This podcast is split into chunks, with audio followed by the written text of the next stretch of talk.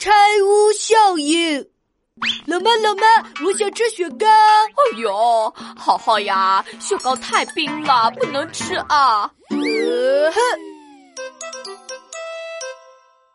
闹闹，老妈一根雪糕都不让我吃。哼，嘿嘿，我有个好办法。你听过拆屋效应吗？拆屋效应没有听过。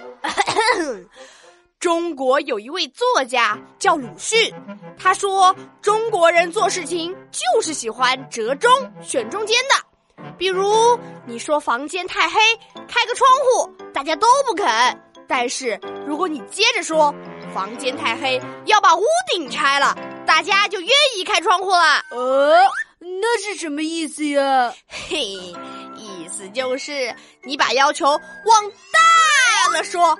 比如，你心里想要吃一个雪糕，嘴里就说想要吃三个。哦，有道理，就这么办。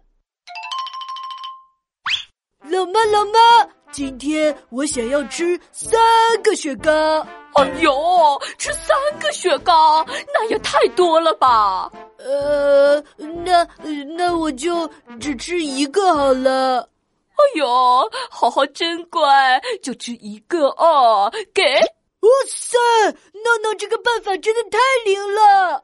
浩浩呀，你说什么呢？啊呃 呃，没什么没什么，我是说闹闹可吃不到这么好吃的冰淇淋哟。嗯，浩浩呀，快要期末考了，妈妈这里呢有四份卷子，你今天之内都要做完哦。啊，四份卷子，这也太多了吧！